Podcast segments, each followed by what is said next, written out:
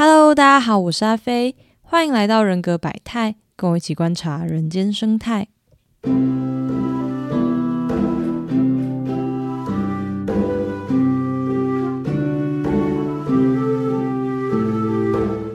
今天呢是十一月十五号的晚上十点四十九分，对，又是一个压线录节目的节奏。那在进入今天的节目之前呢，我有一个对我来说是好消息，但我不是很确定对大家来说它是好消息还是坏消息的事情，就是我们接下来要有合作节目啦。因为从数据上面来看，我发现大家好像都比较喜欢访谈，就是不管是什么类型偏好的访谈，普遍点阅率都会比理论的还要高。那其实也可以理解啦，因为。毕竟理论的东西就不是每个人都想要知道的，然后大多数人都会对自己的类型比较有兴趣，顶多就是延伸一下身边的人啊，自己喜欢的人是什么类型啊，然后去听，而不会说对整套 MBTI 的理论基础是有兴趣的。而且我也还没有找到可以把理论讲的比较有趣的方法，就是我也没有真的讲的那么吸引人，所以。本来就有预期说大家可能会喜欢访谈，然后会比较觉得它内容比较有趣。那我就想说，既然这样的话，是不是可以来扩大一下访谈的内容？不管是在访谈的对象的层次上，还是在访谈内容的层次上，都尽量去多尝试一点新东西。不要说都局限在我身边的亲友啊，然后聊一下他们的生活啊，聊一下他们的爱情观，这样子好像有点太局限了。所以呢，从下一集开始，我就会跟成功大学的全校不分系哦，这个不分系他们是一个系的名称，不是说他们全校，然后跟他们的系学会合作，去访谈他们系上的老师跟同学。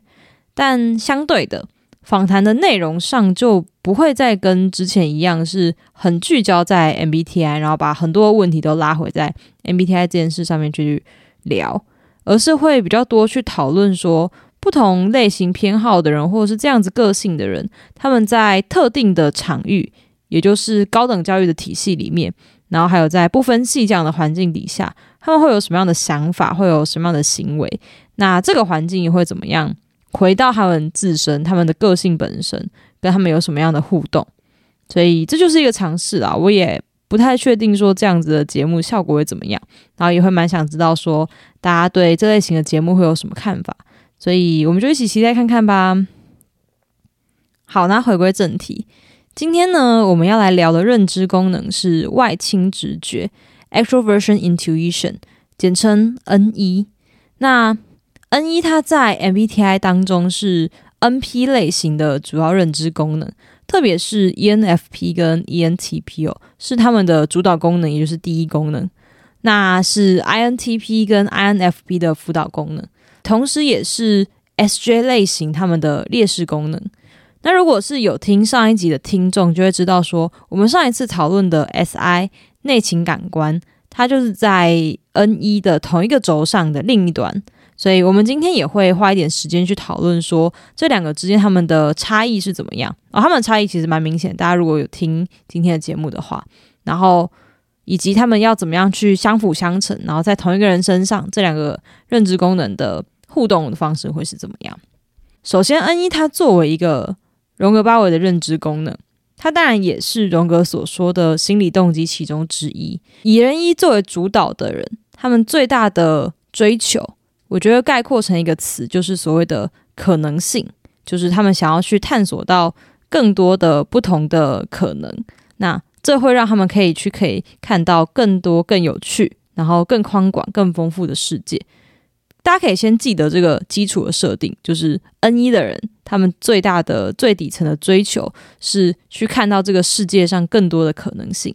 那他们后面的全部的讨论都会奠基在这个基础之上。很多人对 N 一的印象都是追求新事物，然后新动机，然后去探索未来的可能性。这些基本上。没有错，就是呃，大多数的 N 一表现出来的确都是这一面，只是会有点过于片面吧。就是他是追求可能性没错，但是要怎么追求，要怎么探索，那这边其实就会有一个蛮大的刻板印象。例如说，大家如果去做过 Sixteen Personality.com 的题目的话，它里面有一题是在问你喜不喜欢看书、看小说、看电影。然后，如果你选择越靠近喜欢，就你喜欢看书、喜欢看小说、喜欢看电影的话，你 N 的分数就会越高。然后这点，我们这个问题我们在 N 跟 S 那一集其实就有讨论过，就是大家常会觉得说 N 的人他们好像比较受到抽象的，然后。精神世界的吸引，所以如果他们要去探索可能性的话，一定也是从阅读，然后比较虚构的想法层面的方式去进行。但这其实不一定，就是一个人到底是要从现实生活中去获得灵感，还是从幻想中去获得灵感？他们是要去冒险、去探险，还是要把他们的幻想付诸行动？这其实完全取决于每个人他们的生长过程、个人经历，然后怎么去养成他们的个性，而跟。N 一这个认知功能没有关系，不管他是从现实生活中，还是他从看书、看电影，都有可能在里面找到不同的可能性，都成为 N 一的养分。不过我们这边还是可以扯开来说，就是通常 E N 叉 P 就是外倾倾向的 N P，他们会比较追求说要把自己看到的可能性作用在外界中，然后也会比较注重从现实里面去获得灵感。那相形之下。INFP 跟 INTP 他们就会比较偏向于说，在自己的大脑里面去做脑力激荡，然后在大脑里面透过比较抽象的或是灵感的方式去获得新的可能性跟新的动机这样子。那除了幻想之外呢，第二个比较常对于 N 一的误解是来自于说 N 一他们对新事物很有趣。呃，这可能也不能说是一个误解啦，因为毕竟荣格他自己在描述 N 一的原话，就是这是一群不断寻找新的可能性的人，然后他们会对于现存的已经稳定的状态感到很无趣，而且对于新事物跟新趋势有很高的敏锐度。那确实，新的东西在大多数时候会比旧有的经验更可以去触发人的灵感嘛？你就是看到一个哦，我之前没有看过的，然后就触发了你的不同的灵感，而且。很多时候，N 一他们追求这种灵感啊，不一定要对生活，或者是对人生规划，或者是对这个世界真的有什么帮助，纯粹就是因为它有趣。就是这些灵感在他们大脑里面，就像是一个一个小小的点，然后每一个点都可以互相连接，每一个点都可以跟他们过去大脑里面已经有的经验啊、知识啊这些其他的点互相串联，然后互相互动，变成一张很复杂的网状结构。所以，N 一定需要新的东西嘛？其实不一定。就是如果他们可以找到一个新的视角，或是新的方式去看旧有的知识的话，然后可以从中挖掘出乐趣、挖掘出灵感的话，他们还是会很愿意回头去把那些东西捡回来重新研究。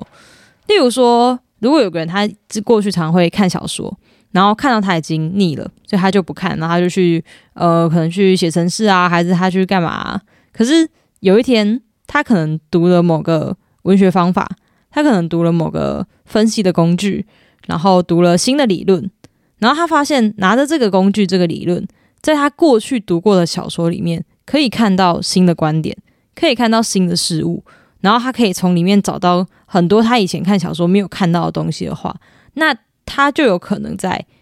小说里面重新找到新的可能性，然后重新去把小说捡回来，就是有点像是。呃，他把某个过去就有的兴趣又捡回来，这样子。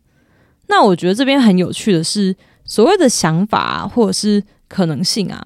对于 N 一来说，好像就是一个纯粹的享受，就好像他们是享受某种脑力激荡吧。因为可能对于我一个比较实感、比较 sensing 的人来说，我就觉得啊，这个想法它要怎么落实，或者是它会有什么影响，或者是还有什么后续的。意义或是使用，可是，在脑电图的研究里面，N 叉 P 他们的大脑甚至可以进入到所谓的圣诞树模式，就是大脑的每个地方都在活跃，然后好像想法正在他们脑中碰撞，然后产生化学反应，然后会因此而感到快乐。我觉得这是呃，对于 N 一的人来说，一种灵感上面的享受吧，就是在大脑里面进行脑力激荡，然后。自己跟自己的大脑彼此开花的那种享受，可能是别的人格类型偏好的人不一定可以体验到的。所以，我们就会发现说，N 一他如果不断抱着这种，就是去挖掘新的可能性，然后挖掘新事物，然后去找到未来不同的可能的话，他们跟我们之前介绍的 NI，就是同样是面对未来，可是他们之间就有一个蛮明显的差异，因为 NI 讲求的是看到未来的某一个趋势规律，而且这个规律好像是一个线性发展之后的必然的结果，就是啊，我预测的未来就是这样这样。但 N 一眼中的未来，它是很发散，然后它是有很多变的，好像有无限的可能性这样子。所以很多人都会觉得 N I 他们看待未来通常是比较严肃，或者是比较有呃一定程度的严谨，而 N 一对未来就会比较轻松，或者说比较积极，因为他们觉得还还有很多不同的可能性啊。然后我可能哦今天出去，然后看到一个新的东西，那我本来所预想的未来就会因此而改变。所以他们会比较有比较多的积极跟乐观的方式去看待未来，因为好像随时都有有趣的事情发生，所以整个人给别人的感觉也会是比较活泼，然后比较放松的。这边举一个不太好的例子，就是在网络上讨论 MBTI 的时候，很多人都会说 ENFP 是快乐小狗，就是呃，我大脑里面浮现出来那个快乐小狗，比较像是一只或者你摇摇尾巴的拉布拉多吧？对，那。很多时候就是因为 ENFP 跟 ENTP，他们好像永远都会充满活力，然后永远都会对外界正在发生的事情感到有趣，然后在生活中可以找到很多让人家比较意想不到的惊喜或者是发现。所以很多人就说 ENFP 是快乐小狗，原因就在这边。好像没有听人说过什么 INFJ 是快乐小狗，通常他们就是比较人家比较严肃或者是比较沉静的感觉。那。对于 N 一的这种发散思维啊，然后他们在这个追求变化跟可能性的过程中，其实体现在人的身上，就会产生一个很常见的问题，就是三分钟热度。那很多 ENFP 的人常常会在一件事，哦，抱歉，不是 ENFP，EN 叉 P 就是 ENFP 跟 ENTP 都是，常会在一件事情刚开始的时候抱有很大的热情，比如说啊，我现在想要学弹钢琴。然后他们就会对弹钢琴这件事情有很大的乐趣，然后看到每个乐谱都觉得很兴奋，然后看到每一个每一个新的弹奏的方式都觉得很开心。但随着时间过去啊，他发现啊，我每天都要练琴，然后我每天都要重复做同同一首曲子，我不能只弹一次，我要弹十次、弹一百次，甚至弹一千次。他们就会慢慢的啊，好像没有兴趣了，然后开始转向其他的事情，就说嗯，不然我去学一下画画好了，画画好像比较有趣，画画好像比较有多新的可能性诶。然后他就去学画画，然后学画画学一学，水彩画一画，哦，水彩好像也就那样诶。不然我来学个油画好了，然后他们就会被评价说，你这个小朋友啊，怎么这是三分钟热度，你怎么注意力都这么不集中？叫你学一个东西，然后你学没两个月就跟我说你要学下一个新的东西。那其实他们可能会被这样评价，或者是从小到大都被这样说，导致他们内化了自己，我是不是就是一个三分钟热度的人？但其实这也不难想象，就是如果一件事情它变成一个日常的 routine，然后你需要花时间去练习，或者是重复一些很枯燥的过程，这其实就是 N 一最不喜欢的嘛，因为他们就是想要看到新的可能性，所以对 N 一来说，这就是一个很无聊，然后在这里。就翻不出什么新的花样了，那自然就会去驱使他们去找到更有趣的东西，找到更多的不同的可以有更多可能性的新的领域。那 N 一它作为一个直觉认知功能啊，它跟 N I 一样很会总结规律，所以这导致他们有一点矛盾，就是他们又很会把事情总结成某种规律。可是总结成某种规律之后，他们就不喜欢了，因为他们在里面看不到新的可能性了。那就好像是看电影好了，理论上每一个电影的剧本，然后演员跟故事其实都不一样嘛。然后 N 一来看的话，他可能看了几部，然后就总结出漫威的电影剧情啊，他就是先怎么样啊，然后呢就有个英雄啊，然后英雄怎么样怎么样之后，最后故事结尾就一定是怎样怎样。然后他看到这个。大的规律，或者是看到这个大的我们所谓的模式的话，那你今天把主主角换成蝙蝠侠，或者是把主角换成小丑，对应来说，它就变成是一样的电影，它就变成一个复制旧有模式的电影，他还是觉得很无聊。所以这种很会总结规律，再加上他又想要不断追求新事物，就会导致 N 一他们比任何人格类型都更容易三分钟热度，因为别人还觉得很有趣，别人还觉得这首曲子跟那首曲子有不一样，别人还觉得这个电影跟那个电影有不一样的时候，N 一已经好像看透，就是啊，他们都是一样的啦，这边不有趣了，所以他们就会更想要跳到新的领域，所以这也可以说是 N 一他呃需要花时间去克服的议题吧。那其实每个人格都一样，就是主导功能的危机。像 N 一，它作为 NP 类型，NP 类型在这件事上面碰到三分钟热度的这个危机，就是要去靠发展劣势的功能来平衡。所以对 ENXP 来说，要去克服这种议题，就是要从 N 一同轴的 SI 内情感官去解决三分钟热度这个问题。那我们上一集介绍过了嘛？S I 就是一个仰赖过去的经验，然后会从过去的经验里面去挑出模板来应对眼前的这种情况的认知功能。那其实这种方式对于不成熟的 N E 来说，他们是很不屑于这种方式的。就是哇，你碰到一个问题，然后你不去想新的解决方式，你不去想要怎么创新，你只想要用过去的经验，然后就套用在现在这个眼前的情境之上。N 一是很觉得这件事又无聊又无趣。又没有新的发展，然后永远都在重复旧的事情，所以他们是很不屑的，因为旧有的经验就在那边了，他没有什么可以再创新、可以再去发展的地方了。这就是为什么 ENXP，特别是 ENTP，他们常会被认为是很叛逆，然后很会打破常规，就是他们在其他人还在从过去的经验找以前是怎么解决的。找我们过去是怎么样处理这个问题的时候，他们可能就已经会忽视现有的东西，去突破框架，找到解方了。可是这就导致他们就是我们前面说过的嘛，三分钟热度这个问题。那回到 N 一跟 S I 之间，其实 N 一它并不是完全放弃 S I 的，因为你在外界接触到的新的事物，然后大脑里面都是在跟你旧有的知识做连接，它也会成为你旧有知识的一部分。然后拿去让你触发新的灵感，所以 N 一可以做的就是花一点时间，然后去想清楚自己要的到底是什么。那用新的方式、新的观点，在旧有的事情上去挖掘可能性。那延续我们前面看电影的例子，如果今天你只看剧情，你可能就会总结说啊，这个英雄的模式就是这样，或者是漫威电影讲故事的方法就是先这样，然后再这样，然后最后结尾是怎么样？可是。如果今天你去学分镜，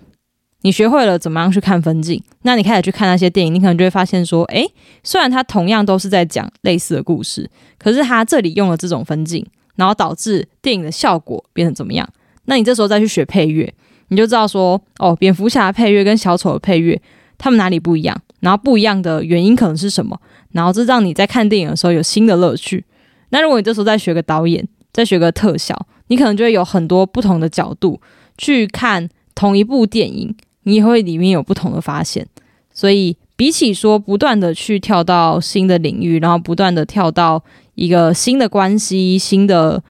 框架之中，然后想要去探索、去获得更多，有点像是肾上腺素吧，就是新的刺激。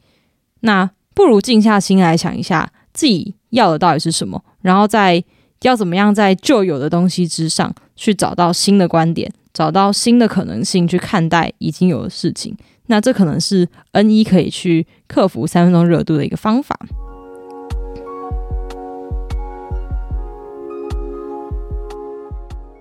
好啦，那我们今天在介绍 N 一的时候，其实 N 一并不是我个人很